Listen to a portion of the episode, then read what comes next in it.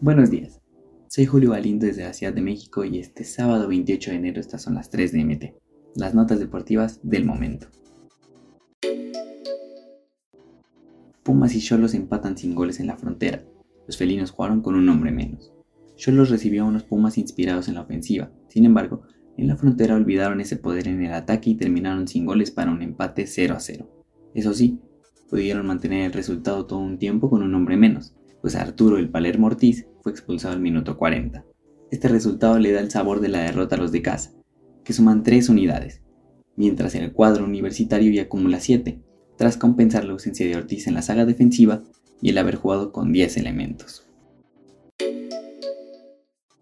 A puro golazo, Raiders remontó al Puebla para hilar su tercera victoria.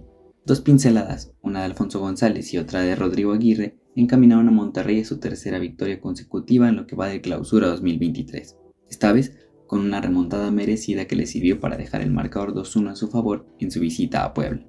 Aunque Rogelio Funes Mori tuvo una noche complicada y que la franja se fue adelante por un error de Esteban Andrada, Rayados tuvo la calidad suficiente para recuperarse y darle forma a un triunfo en el que tuvo pocas aristas para criticar. Arina Zabalenka gana en Australia su primer Grand Slam. La bielorrusa Arina Zabalenka, número 5 del mundo, ganó este sábado su primer título de Grand Slam tras derrotar a la kazaja Elena Rybakina por 4-6, 6-3 y 6-4 en la final del Abierto de Australia. Con hasta 51 golpes ganadores, la bielorrusa de 24 años se sobrepuso a un primer set perdido para llevarse el título ante la campeona vigente de Wimbledon y escalar hasta el segundo puesto de la clasificación WTA. Estas fueron las 3 de MT.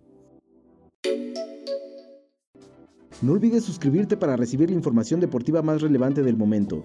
Esta y todas las noticias las puedes encontrar en mediotiempo.com y en todas sus redes sociales.